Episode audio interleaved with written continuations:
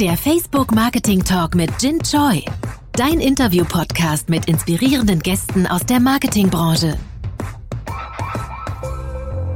Hallo und herzlich willkommen zu der Facebook Marketing Talk. Mein Name ist Jin Choi und ich verantworte im deutschsprachigen Raum die Partnerschaften im Handel, dem Energiewesen, der Telekommunikation, Technologie, Entertainment und Medien. Und seit Januar des Jahres äh, 2020 haben wir auch ein dediziertes Team in der Schweiz, äh, das sich um die Partnerschaften in der Schweiz kümmert und äh, dementsprechend war es mir sehr wichtig, ein großes Anliegen, auch eine Gästin aus der Schweiz einzuladen. Heute im Studio zu Gast ist äh, Silvia Schmucker, Director E-Commerce, Performance Marketing und Campaign Management bei Swarovski. Hallo, liebe Silvia. Hallo Jen, ich freue mich sehr hier zu sein heute. Zumindest virtuell. Ja, klasse. Klasse, dass du uns unterstützt und du hast ja einen ganz beeindruckenden Lebenslauf und Erfahrungswerte gesammelt im digitalen Bereich. So zum Beispiel ähm, zum Einstieg deiner Karriere bei eBay Marketplace gearbeitet, bist von da aus zu Charles Vögele Trading GmbH gegangen, dann zu Hugo Boss, Beauty Pearls, die Quelle GmbH und jetzt nun Swarovski. Das ist ja ein ganz, ganz ähm, toller Erfahrungsschatz im Bereich des äh, digitalen Marketings und von daher freue ich mich sehr, dass du hier bist. Vielleicht kannst ja, du ja mal. Die Reihenfolge ist ein bisschen anders eigentlich. Dann habe ich hier eine also falsche Also angefangen habe ich mal bei Quelle, ähm, war auch ein sehr spannender ähm, Teil in meinem Leben ähm, und bin danach weitergekommen. Mein ähm, letzter Stand vor Swarovski war eBay wo ich fünf ah, Jahre, okay. fast fünf Dann Jahre. wurde es hier äh, einfach im tabellarischen Verlauf äh, umgedreht. Aber gut, ähm, ändert nichts an der Tatsache, dass du hier wirklich einen, einen extrem breiten Scope an digitalen Erfahrungswerten hast und E-Commerce und äh, jetzt bei Swarovski als Head of Digital Marketing Operations ähm, internationale Verantwortung trägst. Und äh, erzähl doch mal, was hat dich an E-Commerce fasziniert? Ähm, wie bist du da reingestoßen? Ich bin eher reingefallen in den Bereich E-Commerce. Das war mehr Zufall während meines Studiums über mein erstes Praktikum. Das war damals bei der DATEV ein ganz trockener Bereich ähm, für Systeme für Steuerberater ja, nicht mein, nicht mein Lieblingsthema, aber die hatten damals angefangen, ähm, ein, sich als Provider aufzutun für, für Internet für die Steuerberater. Und da hatte ich mein Praktikum gemacht und hatte die dabei unterstützt, dort einen Business Case zu erstellen. Und das waren so meine ersten Anschmiegspunkte an das Internetthema im Jahre 2001. Ähm, ja, das war doch sehr early stage, ne? Man ja, ich glaube, das war so die, die zweite Internetblase, hm, wenn man das, hm. ähm, wenn man sich noch so ein bisschen dran erinnert. Ja, und so bin ich dann auch weiter immer reingefallen durch ein nächstes Praktikum bei Siemens, ähm, ähm, wo ich auch an einer internationalen Marketing-Datenbank, ein Extranet ähm, gearbeitet habe, wo alle weltweit ihre Creatives austauschen können. Und so ging das dann so weiter, bis ich bei Quelle gelandet bin, auch für ein Praktikum im internationalen ähm, Vertrieb und habe dort ähm, mit, äh, mit einer sehr kleinen Abteilung den internationalen ähm, E-Commerce Rollout aufgebaut für hauptsächlich für mittelosteuropäische Länder, für Quelle mhm. und später dann auch für Neckermann. Also ich bin nach dem Praktikum auch dort geblieben ähm, für eine ganze Weile. Es war ein sehr spannender Bereich, Online-Shops aufzubauen in den unterschiedlichsten Ländern. Hm. Das ist ja inzwischen halt auch ähm, eine ganze äh, Spanne an Zeit. 17 Jahre sind vergangen, in dem du äh, dich in diesem Bereich, äh, ja, deine Erfahrungswerte gesammelt hast und äh, die, die ganzen verschiedenen Positionen begleitet hast. Was zeichnet oh, das klingt ganz furchtbar, wenn du sagst 17 Jahre. Um, bin ganz schön Zeit, alt geworden. die Zeit vergeht im Fluge. Ne? Tut mir leid, dass ich das jetzt so sagen musste. Aber du hast ja unheimlich viel gesehen. Vielleicht kannst du ja mal beschreiben, was für dich so die größten Veränderungen waren äh, über die 17 Jahre hinweg und was für dich modernes E-Commerce auszeichnet. Oh, ja, in den 17 Jahren ist viel passiert. Ähm, man so ähm, darüber nachdenkt, viele Entwicklungen, die kamen auch erst innerhalb der, der letzten ähm, 17 Jahre. Das, das iPhone ähm, gibt's glaube ich, auch erst seit 2007, so ist in der Richtung. Facebook gibt's glaube ich, wie lange? Seit 2004? Das 2004, genau, exakt. 2004, ja. Viele neue Plattformen. Instagram kam, kam später, dann in den letzten Jahren mit Voice Assistance, Artificial hm. Intelligence Intelligence, Augmented Reality. Es ergibt mhm. sich eigentlich ständig irgendwas Neues. Ständig kommen neue Technologien, neue, neue Webseiten, neue Partner. Jeder entwickelt sich weiter. Auch Amazon hat irgendwann mal angefangen als Buchhändler und jetzt kriegt man dort ähm, alles und kann dort auch ähm, Videos streamen und Musik streamen. Also wer hätte das damals mhm. gedacht von einem, von einem Buchhändler? Äh, also es entwickelt sich alles ständig weiter. Es gibt ständig neue Formate, neue Webseiten. Der Markt ähm, verschiebt sich immer wieder in unterschiedliche Richtungen. Ich glaube, das ist etwas, was das auch unglaublich spannend macht, was im E-Commerce passiert und wie es sich auch weiterentwickeln kann. Ja, die Technologieentwicklung ist natürlich rasant äh, fortgeschritten. Du hast eben ganz äh, wichtige Meilensteine genannt, äh, wie zum Beispiel das iPhone, was ja im Prinzip die ganze ähm, App-Ökonomie und ähm, das Ecosystem äh, möglich gemacht hat. Wie hast du damals diese Phase wahrgenommen? War deine Einschätzung auch so, oh, der Shift so mobil wird mal so eine Tragweite gewinnen? Ja, ich hatte schon immer eine, ein Fable für, für neue Technologien, also oder für neue Gadgets. Ähm, also ich, Woher kommt das? war eine mit der ersten, ich hatte auch das, äh, das erste, das erste iPhone. Ich möchte jetzt nicht zu viel Werbung machen für Apple, aber, aber ich äh, habe schon sehr viele Produkte von denen. Ich, äh, ich mag die auch sehr gerne und ich freue mich immer, neue Sachen auszuprobieren. Ähm, auch ähm, Voice Assistant finde ich super, habe ich auch zu Hause. Ich darf sie jetzt nicht nennen, weil ansonsten ähm, gehen dann sehr schnell die, die Lichter an und die Sprachsteuerung, ähm, die eigentlich dann auch fast zu Hause alles steuert. Ich finde es absolut ähm, faszinierend, auch diese neuen Dinge auszuprobieren, was vor allem was das Leben auch einfacher macht. Und ich mhm. glaube, das sind auch die Dinge, die sich normalerweise durchsetzen in Technologien, ähm, die für uns ja ähm, uns das Leben ein bisschen vereinfachen und ähm, und auch ein bisschen angenehmer machen. Hm, ich habe auch sogar meine Eltern dazu gebracht, ihre Voice Assistants zu Hause zu haben, die sie auch mit Freude nutzen. Das habe ich noch nicht geschafft, aber das ist eine interessante Perspektive, den, das äh, doch mal zu vermitteln. Ähm, und das, ja, das äh, bringt ja auch völlige neue Work from Home Podcast, äh, ja, äh, Failure äh, Möglichkeiten hier auf dem Plan. Ja, wenn du das falsche Wort nennst und bei dir geht jetzt das Licht an oder hast du die Elektronik ausgeschaltet? Ähm, nein, also ich könnte meine, ähm, meine Assistenz hier schnell aktivieren mit der Sprachsteuerung. Klasse.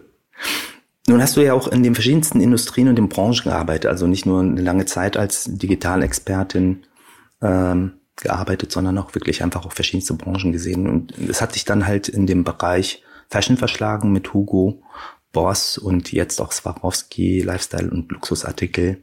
Ähm, was unterscheidet äh, die Industrien voneinander? Wie hast du die Entwicklung, die Schritte über die verschiedenen Industrien hinweg wahrgenommen?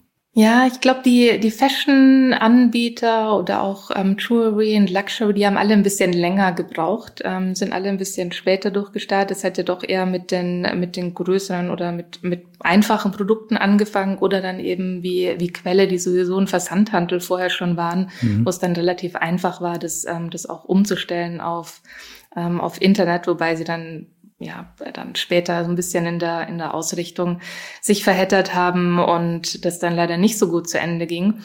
Aber ähm, ja, die hatten dann auch schneller, relativ schnell aufgeholt, ähm, weil sie auch erkannt haben, dass sie ihre Produkte nochmal in einem, in einem anderen ähm, anders darstellen können und ähm, nochmal andere Zielgruppen erreichen. Gerade Marken so wie Hugo Boss, wo vielleicht nicht jeder gerne in den Laden ähm, reingeht, weil er sich dann ein bisschen, ein bisschen unwohl fühlt oder auch bei, was man auch bei Luxusmarken hat, da mag man vielleicht nicht unbedingt an dem Bodyguard vorbeigehen, der ihn dann vielleicht ein bisschen skeptisch anguckt.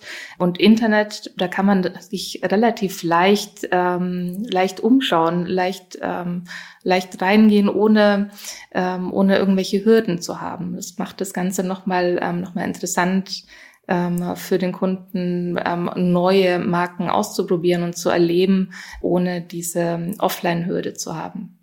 Hm. Ihr seid als Swarovski natürlich eine Organisation, die sehr international operiert. Ähm, wie hast du die Situation empfunden, als du bei Swarovski mit diesem internationalen Scope speziell für das digitale Thema eingetreten bist? War das Unternehmen gut aufgestellt? War es optimal aufgestellt? War viel Entwicklungsarbeit notwendig? Habt ihr noch viel Entwicklungsarbeit? Was sind so die Themen, die dich aktuell da beschäftigen? Ja, ähm, also international ähm, hatte ich ja hatte ich schon immer gearbeitet. Ähm, da ist Swarovski auch sehr stark aufgestellt, sind in über 190 Ländern ähm, mhm. vertreten. Also ähm, man bekommt äh, Swarovski-Produkte wirklich überall, wo man wo man möchte. Digital aufgestellt, da ähm, hat sich sehr viel getan in den letzten paar Jahren. Ähm, da wurde mhm. E-Commerce wirklich zu einem, zu einem Fokuspunkt etabliert, ähm, also dass man hier ganz stark das Wachstum vorantreiben kann ähm, über verschiedene ähm, E-Commerce-Kanäle. Also mhm. nicht nur über den, den eigenen ähm, Swarovski.com ähm, Flagship Store, aber auch mhm. über Third-Party-Players, ähm, um mhm. dort entsprechend die Produkte zugänglich zu machen für unsere Kunden. Mhm. Ähm, auch das Thema Omnichannel ähm, hat einen extremen Push erfahren in den letzten mhm. Jahren, um dann auch E-Commerce und ähm, das ähm, Brick-and-Mortar-Business entsprechend zu verknüpfen und mhm. hier einfach für den Kunden die ähm, das Erlebnis so einfach und smooth wie möglich zu machen. Hm. Da hat sich definitiv einiges getan schon in den letzten Jahren.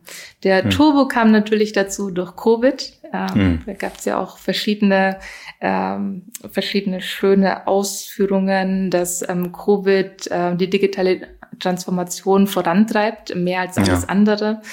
Zeitraffer, ne? ja. ähm, einmal auf den Push. Das hat natürlich auch nochmal geholfen. Das hat dann, ähm, für uns war schon mal gut, weil wir in den letzten Jahren schon einen stärkeren mhm. Fokus hatten auf E-Commerce, ähm, so dass wir da schon, äh, schon besser aufgestellt waren. Aber ähm, der Turbo kam dann auch einfach nochmal durch, ähm, durch Covid, wo man auch sehr schnell neue und andere Formate ausprobieren musste. Wir haben zum mhm. Beispiel ein neues ähm, neues Tool oder ein neues Feature innerhalb von zwei Wochen ähm, live gebracht in Australien, bei hm. dem wir einen Live-Chat anbieten mit ähm, Store-Mitarbeitern, die mhm. ähm, mit der man äh, mit der Live-Chat-Funktion in einem ähm, Store den Store-Mitarbeiter sehen kann. Der kann dort die Produkte zeigen und die Qualität von dem Video ist einfach unglaublich. Also hm. ich bin immer noch ganz fasziniert davon. Da geht es um die neue Store-Experience, die man halt durch den Covid geprägt äh, hier gestalten kann. Wenn man, und das finde ich ein total tolles Beispiel, selber wenn man so strukturell reinschaut, was waren die Themen, die du speziell als Digitalexpertin mit diesem Turbo im Rücken ähm, ja fundamental verändern konntest? Ähm, was waren die ersten Themen, die man, in die man reingeschaut hat? Ihr, ihr habt eine sehr interessante Struktur, die besteht aus äh, Läden, aus eigengeführten Geschäften, Flagship Stores. Ihr habt ähm, dritte Vertriebskanäle, wenn ich richtig informiert bin, wo ihr im Handel auch verkauft und ihr habt diesen Online-Auftritt. Das ist ja eine ziemlich komplexe Struktur. Vielleicht kannst du ja mal so reingehen, wo ist was passiert? Du meinst während der letzten Monate? Ja. Oder während ja, der durch, den, Jahre? durch diesen Turbo, der entstanden ist. Nun, ja, das ist ein bisschen, ein bisschen schwieriger zu umfassen, mhm. weil die ähm, Covid war natürlich etwas, was, ähm, was alles sehr ähm, aus dem Hocker gerissen hat. Das war mhm. nichts, wofür man planen konnte. Es kam mhm. sehr spontan und man musste dann auch relativ schnell reagieren in verschiedenen mhm. Bereichen. Wir hatten ähm, weltweit hatte man ja relativ schnell die Lockdowns, wo die Läden geschlossen wurden. Das heißt, ähm, der, der Fokus war dann auch schon, schon stärker auf E-Commerce, weil man wusste, okay, das ist jetzt gerade auch das, ähm, das Einzige, was in einem bestimmten Land auch verfügbar ist für den Kunden, um auch mit dem Kunden entsprechend ähm, zu kommunizieren, um auch zu sagen, hey, kannst jetzt vielleicht gerade nicht in den, ähm, hier, die Info, der Laden ist gerade geschlossen, wir informieren mhm. dich auch, sobald er wieder geöffnet ist. Guck dir auch in der Zwischenzeit auch mal online unsere Kollektion an das sind natürlich, ähm, man natürlich zum einen, was man relativ ähm, schnell gemacht hat. Dann glaube ich, was alle ähm, alle Händler und Marken dann auch erfahren haben, ist natürlich, wenn sehr viele Geschäfte ähm, geschlossen sind oder geschlossen sein müssten, äh, gerätst du natürlich auch in eine, in eine wirtschaftliche Schieflage, auf die du mit, mit der du nicht gerechnet hast und die du dann mhm. auch relativ schnell ähm, abfangen musst. Ähm, wir hatten dann mhm. auch verschiedene Aktionen, um möglichst den Umsatz ähm, anzukurbeln online. Wir haben auch gesehen, dass das Konsumentenverhalten sich, ähm, sich stark verändert hat und dass viele Leute mhm. dann auch online ähm, mehr bestellt haben, was dann mhm. auf der anderen Seite wieder enorme Herausforderungen in der Supply Chain, in der Logistik ähm, verursacht mhm. hat oder auch bei dem Kundenservice, weil die natürlich auch nicht dann mit dem Ansturm gerechnet haben. Also da hat sich sehr, sehr viel bewegt. Durch eine sehr enge Zusammenarbeit von allen verschiedenen ähm, Bereichen. Also da hm das war wirklich ähm, auch sehr schön zu sehen, wie alle an einem, einem Strang gezogen haben und versucht haben, alles äh, zu tun, um den Kunden möglichst das beste Einkaufserlebnis ähm, zu geben und ihm ähm, trotzdem zu vermitteln, dass wir ähm, alles tun, um für ihn da zu sein und möglichst schnell ähm, seine Bestellung an, an ihn zu, zu senden, trotz hm. der Gegebenheiten. Hm. Das klingt, als hätte die interne Verzahnung und der Austausch dadurch sich verbessert. Ja, ähm, ich glaube, der war vorher auch schon auch schon sehr gut, aber mit dem Fokus, ähm, dass alle dann auch auf E-Commerce ähm, geschaut haben, da einfach noch mal stärker ähm, unterstützt, gerade in dem Bereich, mhm. um zu sehen, okay, was können wir tun, um das E-Commerce-Team, was gerade äh, unter Wasser ist, einfach noch stärker zu unterstützen ähm, mhm. und hier auch immer den Kunden im Fokus zu behalten. Mhm. Ähm, ja, es hat es auf jeden Fall nochmal noch mal verbessert und ähm, ähnlich wie bei allem einfach dieser, dieser zusätzliche Push auch nochmal gebracht. Und ähm, das andere, was ich auch gerade erwähnt habe mit dem neuen Feature, mit dem Go in Store, ähm, das auszuprobieren, dass es auch so schnell ging, liegt natürlich, ist auch nochmal dieser Push, dass ähm, wenn man die Prioritäten ganz klar fokussiert, man natürlich auch viel schneller die Dinge umsetzen kann und viel, viel mehr ausprobieren, ähm, mit weniger Diskussionen vielleicht. Mhm. Das sind ganz viele Anschlussfragen, die sich durch diese Themen für mich ergeben. Eine wäre zum Beispiel, wie geht ihr mit dem, äh, mit der Herausforderung um äh, der Markenerfahrung? Ja, weil ihr habt ja einfach viele verschiedene Vertriebskanäle und nutzt auch noch Marketplaces. Das sind ja, wenn ich das überblicke, vier Dimensionen, ja. Die eigenen Stores, äh, dann dritte Händler, dann die eigenen ähm, digitalen Plattformen und Marketplaces. Wie verzahnt ihr das? Habt ihr da eine ähm, integrierte Herangehensweise? Wie denkt ihr hier über die Markenerfahrung nach? Ja, das ist ein ganz wichtiges Thema, gerade für, ähm, für eine Marke wie Swarovski, die einfach auch sehr emotional aufgeladen ist für den, für den Kunden, ist es wichtig, dass wir ähm, entsprechend die Marke ähm, über alle Kanäle hinweg ähm, auch gleich positionieren, so dass es für den Kunden auch, ähm, auch mhm. wirklich einheitlich ist. Ähm, wir haben ein, ein Marketing-Team, ähm, das, ähm, das die Vorgaben gibt und, ähm, und bestimmt, ähm, wie wir uns am besten ähm, positionieren, wie wir uns darstellen, ähm, was die was die Branding Guidelines sind ähm, und äh, wie das Gesamt aussehen soll. Ähm, und mit dem Team arbeiten wir auch sehr eng zusammen. Das heißt, alles, ähm, was mein Team ähm, dann auch bereitstellt ähm, für, ähm, für Online Third Parties, aber auch für, für Soroski.com, dass das auch abgestimmt ist mit dem Marketing-Team, ähm, um hier möglichst einheitlich eine Message an den Kunden zu bringen. Ähm, das ist etwas, das ist natürlich, wie du, wie du schon weißt, aufgrund von dem, ähm, von dem Distributionsmix nicht unbedingt leicht, ähm, mhm. aber ähm, wir versuchen da auch noch besser zu werden in der Zukunft. Mhm. Durch eure starke internationale Aufstellung, wie zentral seid ihr? Wie dezentral müsst ihr sein? Gute Frage. Ich glaube, das ist auch ein Thema, was, was sich immer wieder als Diskussionspunkt ähm, Ding. Es gibt Dinge, die, die müssen zentral ähm, entschieden werden, die ähm, es sollte gerade in der globalen Welt, ähm, wenn man äh, wenn man verreist oder online, das sieht man auch alles, was in anderen Ländern stattfindet. Deswegen muss es schon eine einheitliche Message für für die Marke geben ähm, mhm. auf einem globalen Level. Äh, dann gibt es aber auch auch bestimmte Lokalisierungen die man auch mit berücksichtigen muss. Also zum Beispiel ähm, in, in Asien ähm, hm ähm, sind unsere Kunden dann doch vielleicht ein bisschen sensibler, dass auch die, die Models oder Influencer, die wir verwenden, dann mhm. auch von dem asiatischen Markt kommen. Da reagieren die einfach, einfach auch stärker darauf. Mhm, Ähnlich wie, wie das natürlich in, in europäischen Märkten ist oder im nordamerikanischen Markt, dass die dann auch nicht so weit weg sind von, von dem eigenen, ähm, von dem eigenen Wohlbefinden oder von der eigenen Kultur, ähm, so dass mhm. da schon gewisse Lokalisierungen stattfinden müssen. Ähm, es gibt auch in in den verschiedenen Ländern ähm, nochmal lokale Marketing-Teams, ähm, mit denen mhm. wir auch sehr eng zusammenarbeiten, auch für, für E-Commerce. Für uns ist es auch sehr wichtig, ähm, immer mit den, mit den lokalen Märkten in Abstimmung zu sein und zu sehen, was passiert da. Ähm, sind wir 100 Prozent abgestimmt? Ist es für den Kunden klar, was wir machen, online und offline? Ähm, so dass es wirklich aus einer Hand kommt, unabhängig von welchen Teams daran arbeiten oder wo die Teams sitzen. Und heute macht es sowieso eh nicht mehr so viel aus, da wir alle von zu Hause arbeiten, ist es dann auch vollkommen unwichtig, in welchem Land ähm, jemand ist.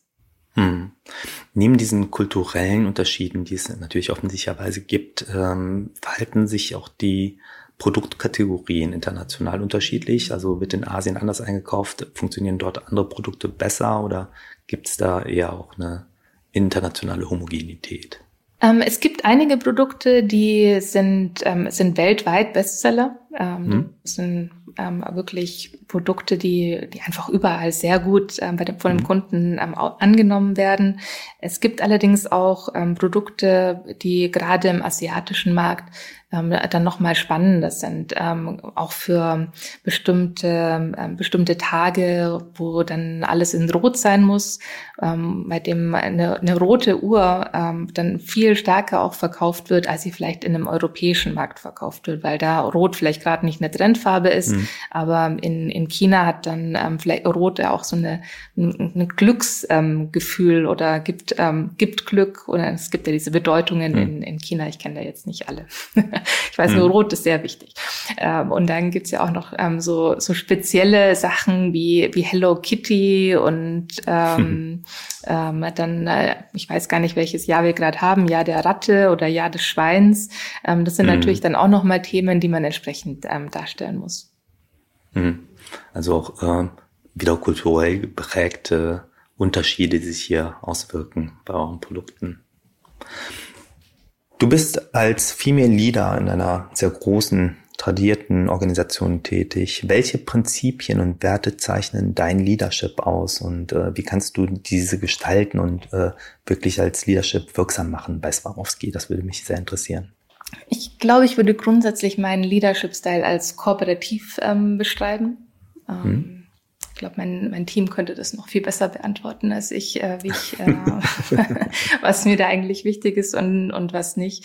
Ähm, ich denke aber, kooperativ beschreibt das sehr gut. Ich glaube, es ist wichtig, dass, äh, dass man Entscheidungen noch zusammen als Team trifft. Ähm, nur dann können alle einfacher auch dem, dem Ziel ähm, gegenüberlaufen von dem, von dem, was man erreichen möchte glaube, das ist schon, äh, schon ein wichtiger Punkt. Für mich ist Leadership insgesamt ein sehr wichtiges Thema. Ich äh, denke, ich hatte ähm, in meiner beruflichen Laufbahn den einen oder anderen ähm, Chef, den, den ich jetzt nicht so glücklich fand ähm, äh, für mich. Ähm, daher weiß ich, wie wichtig es ist, dass man einen, einen Line-Manager hat, äh, der einen auch entsprechend mhm. unterstützt und mit dem man auch gerne zusammenarbeitet. Und deswegen nehme ich das auch sehr, sehr ernst. Das heißt nicht, dass ich da, dass ich alles da besonders gut mache. Ich bin mhm. sicherlich auch oft Fehler, wo ich mir denke, ach, das hätte ich jetzt vielleicht besser handeln können, aber ähm, ja, ich glaube, mein ähm, dadurch, dass ich es sehr ernst nehme, ist das ähm, hm. ist es auf jeden Fall schon mal schon mal wichtig und gut.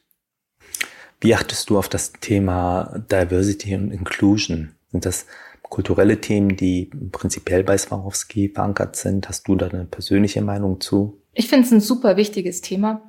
Hm. Ähm, auch kein leichtes Thema. Ähm, grundsätzlich bei Swarovski ist es sehr international. Also gerade hier ähm, das Team in der Schweiz ähm, ist sehr, sehr durchmischt. Ich ähm, müsste auch, ähm, müsste auch mal nachzählen. Ich glaube, selbst in meinem Team sind mindestens zehn unterschiedliche Nationen vertreten.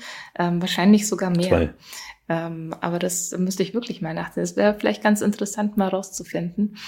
Äh, von daher muss man sich eigentlich tagtäglich schon innerhalb von dem Team mit ähm, unterschiedlichen Kulturen und unterschiedlichen Hintergründen zusammenfinden und sehen, was man auch, wie man auch das Beste da, da rausholen kann. Da wird man automatisch so ein bisschen ähm, bisschen sensibler und auch vorsichtiger, ähm, wie man ähm, untereinander auch umgeht, so bis man sich dann auch besser kennengelernt hat, um sicherzugehen, niemanden da etwas ähm, ja, ja, etwas schlecht zu machen oder ähnliches.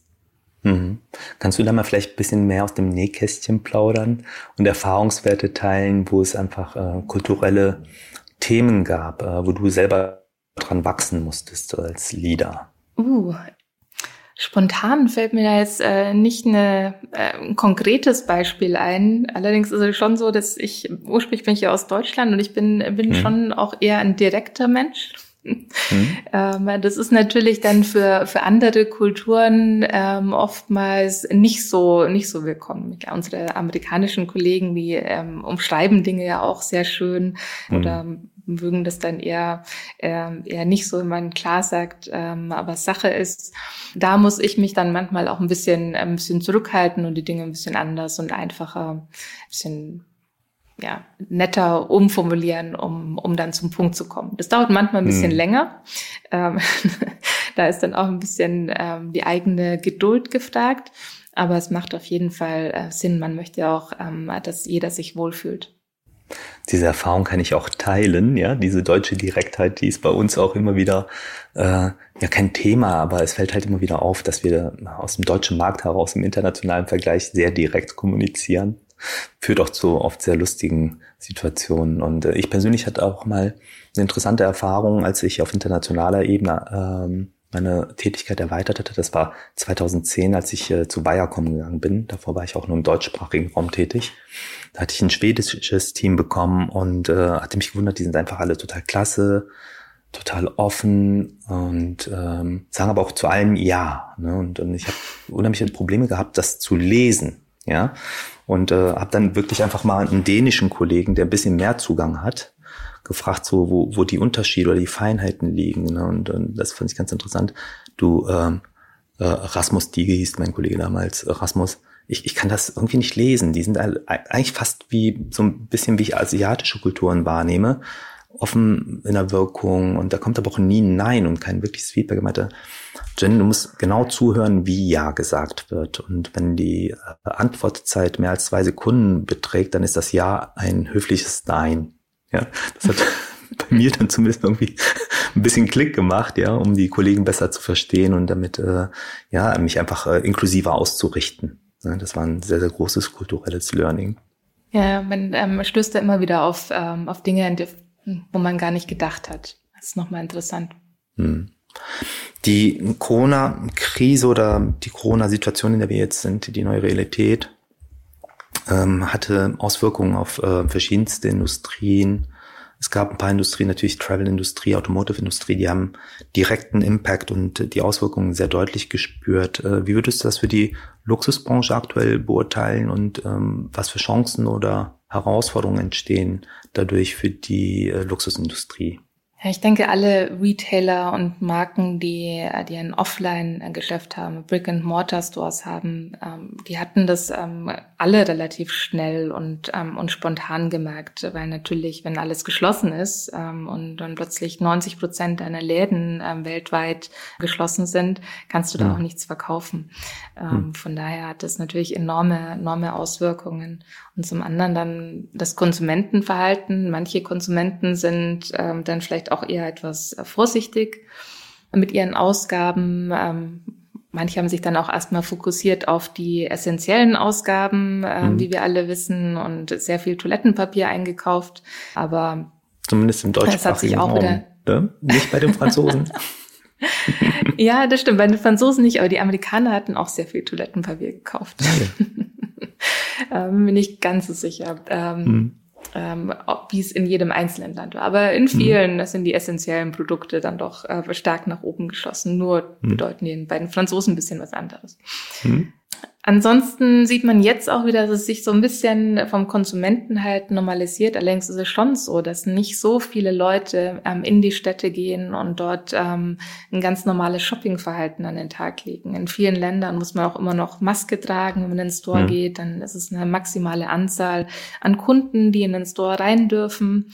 Äh, die wenigsten stellen sich dann außen an, äh, weil sie sagen, oh, ich möchte jetzt unbedingt in den, in den Laden dort äh, reingehen da geht man dann vielleicht einfach weiter. Deswegen ist da schon noch ein, noch ein bisschen was anderes, was auch an den Footfall ähm, in den Läden hm. betrifft. Mhm. Ähm, müssen sehen, wie lange, wie lange das noch dauern wird. Gibt es dann vielleicht auch noch mal eine zweite Welle? Wird es noch mal mhm. schlimmer? Das lässt sich alles sehr schwer voraussehen. Was sicherlich ähm, ist, dass ähm, wir natürlich mehr Kunden hatten, die online eingekauft haben, ähm, hoffen, ja. dass auch viele, die, die online eingekauft haben, auch weiterhin ähm, den Online-Kanal nutzen werden ähm, und vielleicht es auch eine Möglichkeit gibt, ähm, die Kunden dort noch besser, besser zu bedienen in Zukunft, um zu sehen, was, ähm, ja, nach was schauen die, was nutzen die, was sind Features, die wir ihnen noch anbieten können, um ihnen das Leben und das Einkaufen online auch noch ein bisschen leichter zu machen. Hm. Durch diese gesteigerte Dimension im Online-Bereich, wie haben sich deine Schwerpunkte im Bereich Performance-Business verändert?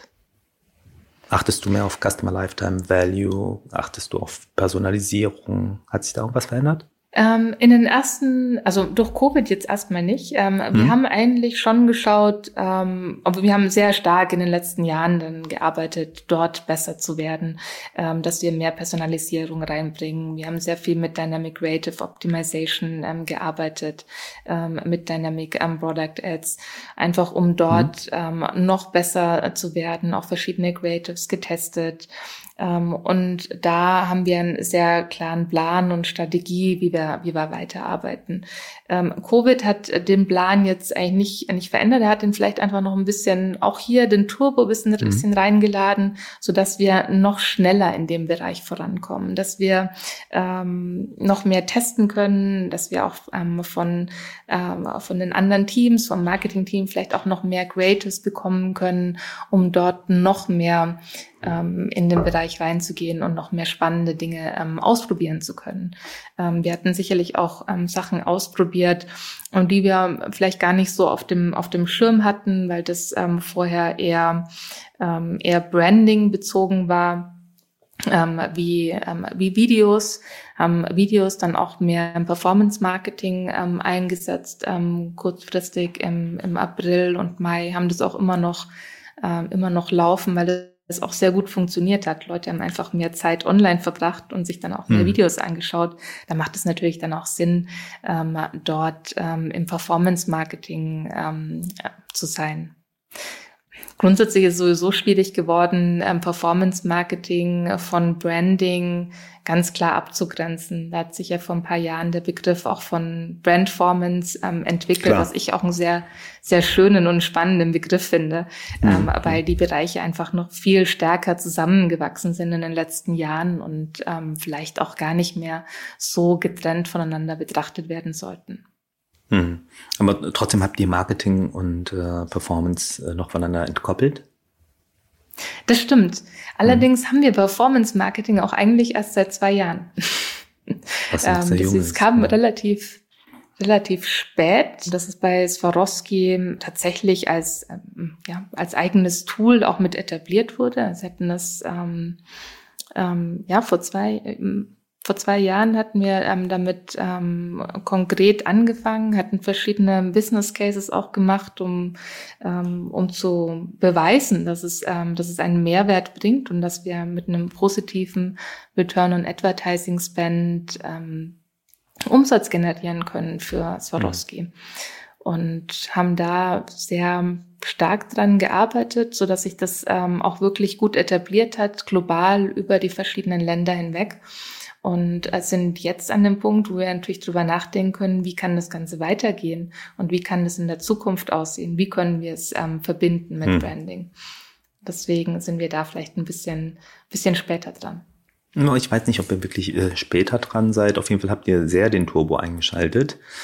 Ich habe mal eine Frage in Richtung auch ähm, ROI. Und zwar haben wir jetzt äh, bei uns herausgefunden, dass 56 Prozent des ROI ähm, nicht nur bei Performance Marketing, sondern in Summe wirklich entlang des Funnels durch das Creative getrieben werden. Wie geht ihr ähm, an eure Assets ran? Habt ihr eine eigene Produktion? Arbeitet ihr mit Agency Networks? Äh, wie funktioniert das bei Swarovski, um agil und, und, und skalierbar und schnell zu testen und zu lernen? Mhm. Ja, Creative ist, spielt eine unglaublich wichtige Rolle. Ähm, mhm. Wir, es ist eine interessante äh, Zahl, die du gesagt hast. 51 Prozent mhm. meintest 56. du? 56 Prozent, ja. Äh, das ist natürlich schon, schon extrem hoch. Also wir haben es noch nicht getestet, so dass wir wissen, wie hoch der Anteil eigentlich ist, dass das ähm, Creative beeinflusst. Ähm, wir wissen, mhm. dass es sehr hoch ist, ähm, konnten das aber noch nicht, ähm, noch nicht auf eine Zahl ähm, niederlegen. Hm. Für alle Creators arbeiten wir sehr eng mit unserem Marketing-Team zusammen, ähm, hm. die sich auch um, um Branding kümmern, eben alle ähm, Marketing Communications Materials, ähm, die weltweit auch, hm. ähm, auch gemacht werden. Ähm, und hier haben wir gerade im, im letzten Jahr sehr stark ähm, Kollaborationen ähm, gemacht mit dem Team, um zu sehen, was können wir noch mehr ähm, an Creatives machen und ähm, unterschiedliche Creatives ähm, ausprobieren, um die gegeneinander zu testen. Ähm, Test und Learn sind für uns einfach die wichtigsten, die wichtigsten Punkte, um noch stärker und besser zu werden für den Return on Ad Spend. Ähm, und wir haben zusätzlich, haben wir auch noch ähm, im, im Team einen Grafikdesigner, der uns auch dabei unterstützt, die Creatives dann auch teilweise nochmal anzupassen in verschiedene ähm, Formen, um da möglichst schnell unterschiedliche ähm, unterschiedliche Dinge auszuprobieren und zu sehen, was besser funktioniert und wie wir es auch noch besser machen können. In Zukunft hoffen wir schon, dass wir hier auch noch schneller werden können, ähm, noch mehr unterschiedliche Varianten zu haben, um da die Performance noch weiter voranzutreiben. Mhm. Welche Rolle spielen Influencer in diesem Kontext? Äh, die Influencer. Mhm. Ähm, ja, Influencer ist ähm, ein sehr unterschiedliches Thema ähm, pro Land. Äh, wir hatten in China mit äh, Wang Ibu, und ich spreche sicherlich falsch aus, ähm, ein ganz, äh, ganz wichtiger Influencer in dem chinesischen Markt, ähm, eine Kooperation. Und dank dem Influencer waren äh, die Produkte innerhalb von wenigen Stunden ausverkauft. Ähm, also dort mhm. ist es wirklich so, wenn, wenn ein Influencer ein Produkt trägt oder ähm, das promotet, dann ist es aber auch ähm, in, in Sekundenschnelle manchmal, ähm, manchmal weg. Das hat dann auch Auswirkungen auf, ähm, auf chinesische Kunden in anderen Ländern wie USA oder UK, die dann ähm, dort auch diese gleichen Produkte kaufen, weil sie auch das bei dem Influencer gesehen haben. Also es ist nochmal eine ganz andere Dimension, als was man jetzt von, ähm, von Europa oder von äh, Nordamerika kennt. Also das ist ähm, sehr faszinierend. Ich bin, ich bin immer wieder beeindruckt. Gibt's auch in Korea gibt's ein, ein TV-Drama. Äh, da wurden, hatten wir auch eine Kooperation, wo ähm, ein paar Produkte mit ähm, ähm, mit dargestellt wurden. Und diese Produkte waren auch in kürzester Zeit ähm, über verschiedene Länder hinweg ausverkauft. Also es ist, ähm, ist faszinierend, ähm, das zu sehen, wie andere Kulturen darauf, ähm, darauf reagieren. Mhm. Ansonsten arbeiten wir aber auch in, in Europa, in unterschiedlichen Ländern oder in Nordamerika mit Influencern äh, zusammen. Das ist immer ein spannendes ähm, Tool, um auch neue, ähm, neue Kunden, neue potenzielle Kunden zu erreichen und ähm, auch noch ein bisschen breiter auszustreuen. Mhm. Ähm, in USA machen wir auch eine, eine spannende Geschichte äh, momentan. Das nutzen wir Facebook Live mhm. ähm, einmal im Monat, ähm, um auch so ein nochmal ganz andere ähm, Kunden zu erreichen. Und da macht das Team nochmal sehr spannende, ähm, sehr spannende Livestreams. Ich glaube, eins war es mit einem Blumenhändler, wie man ähm, schön diese Sachen wie Bouquets binden kann und das vielleicht auch verknüpfen mit ein paar ähm, Swarovski Kristallblumen, um das Ganze noch ein bisschen hübscher zu gestalten. Das klingt klasse.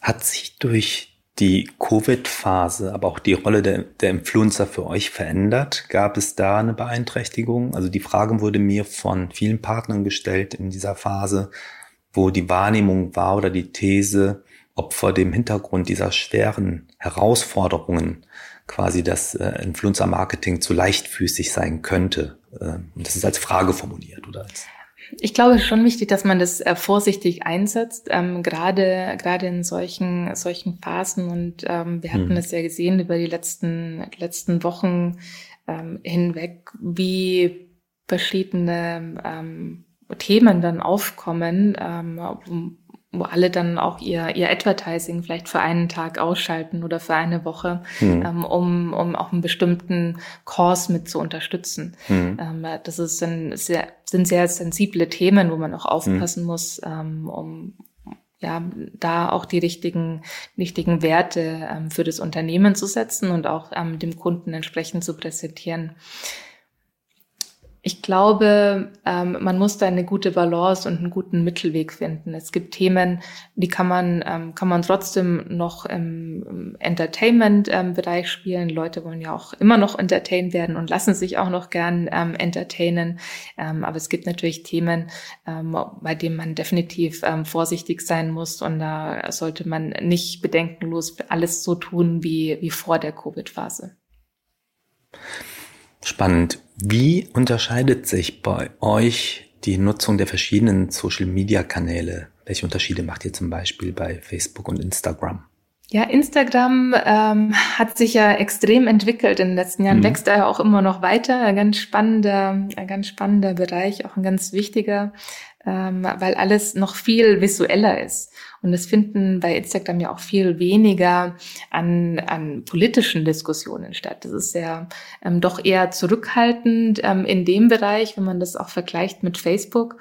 Ähm, da ist Instagram schon, ähm, schon schön, weil man es, ähm, ja, man hat da mehr, mehr den visuellen Anreiz, ähm, mehr Entertainment und ähm, weniger ähm, Hass auch, möchte ich sagen. Hass ist ein sehr starkes Wort, aber man hat, ähm, dann oft bei ähm, ähm, bei Facebook und auch anderen ähm, Social Media Plattformen sehr viele Diskussionen und mhm.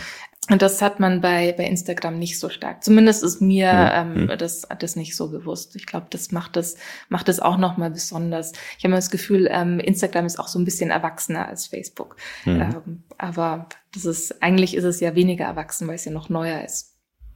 Ja, das ist, äh, gleicht sich aber in der, sowohl in der Reichweite als auch der Nutzerstruktur immer mehr einander an. Ähm, aber ihr macht keine kanalspezifischen Kampagnen oder Assets. Teilweise schon. Ähm, mhm. Es kommt immer so ein bisschen auch auf die Kampagne, auf die Saison drauf an, mhm. auch auf das Land. Ähm, dadurch, dass wir den großen Vorteil haben, zumindest im Performance-Marketing, dass wir ähm, alles global aussteuern, auch global optimieren, mhm. können wir auch immer ein bisschen schauen, was funktioniert in dem einen Land, ähm, mhm. funktioniert es auch in dem anderen, ähm, funktioniert es nicht. So kann man so ein bisschen hin und her shiften zwischen den unterschiedlichen Kanälen, zwischen den unterschiedlichen äh, Ländern, aber auch zwischen den verschiedenen Saisons, was ähm, in dem einen Land ähm, ein ganz wichtige Saison ist, ähm, wo viele einkaufen, kann in einem anderen Land ähm, absolut unwichtig sein. Oder der eine Kanal funktioniert stärker im anderen. Ähm, so gleicht sich das immer so ein bisschen aus. Mhm. Wir, wir sind ja jetzt schon im zweiten Halbjahr und haben 2020 wirklich ein schwieriges Jahr gehabt und die In-Season, Weihnachten steht vor der Tür. Und das ist natürlich für alle Branchen ein unheimlich wichtiges äh, Quartal und Halbjahr. Wie bereitet ihr euch darauf vor? Was sind die Schwerpunkte, auf äh, die du persönlich setzt? Ja, Weihnachten ist für uns auch eine der wichtigsten äh, Zeiten im Jahr, eine der wichtigsten Periods, ähm, Peak Season, ähm, auch mit ähm, Black Friday, ähm, was während Q4 ähm, stattfindet. Ähm, was wir natürlich jetzt auch machen, ist uns nochmal ganz genau anschauen, was hat im, im ersten Halbjahr oder in den letzten fünf Monaten, was haben wir hier auch für Learnings ähm, draus gezogen?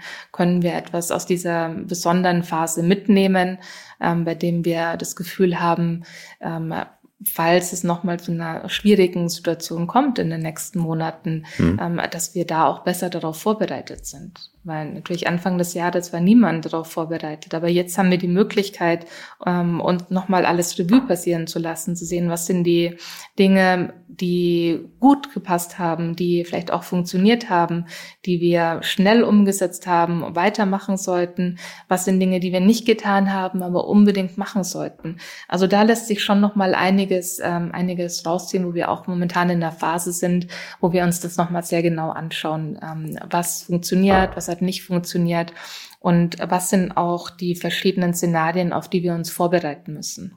Dass es eben nicht nur der Plan A ist, aber dass wir vielleicht dieses Jahr auch einen Plan B und C brauchen, einfach um hm. sicher zu gehen, dass wir uns das Beste für den Kunden anbieten können.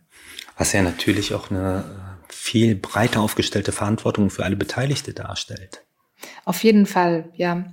Ähm, aber auch hier hat uns natürlich geholfen, dass wir so eng in den letzten Monaten zusammengearbeitet haben, dass wir jetzt auch ein sehr, ähm, sehr eingespieltes Team sind und, ähm, und da auch gemeinsam ähm, schauen, wie wir uns darauf vorbereiten können, so dass es wirklich ähm, über die verschiedenen Abteilungen hinweg ein gemeinsamer Plan ist ähm, und dass es dann keine, keine Silo-Arbeit gibt.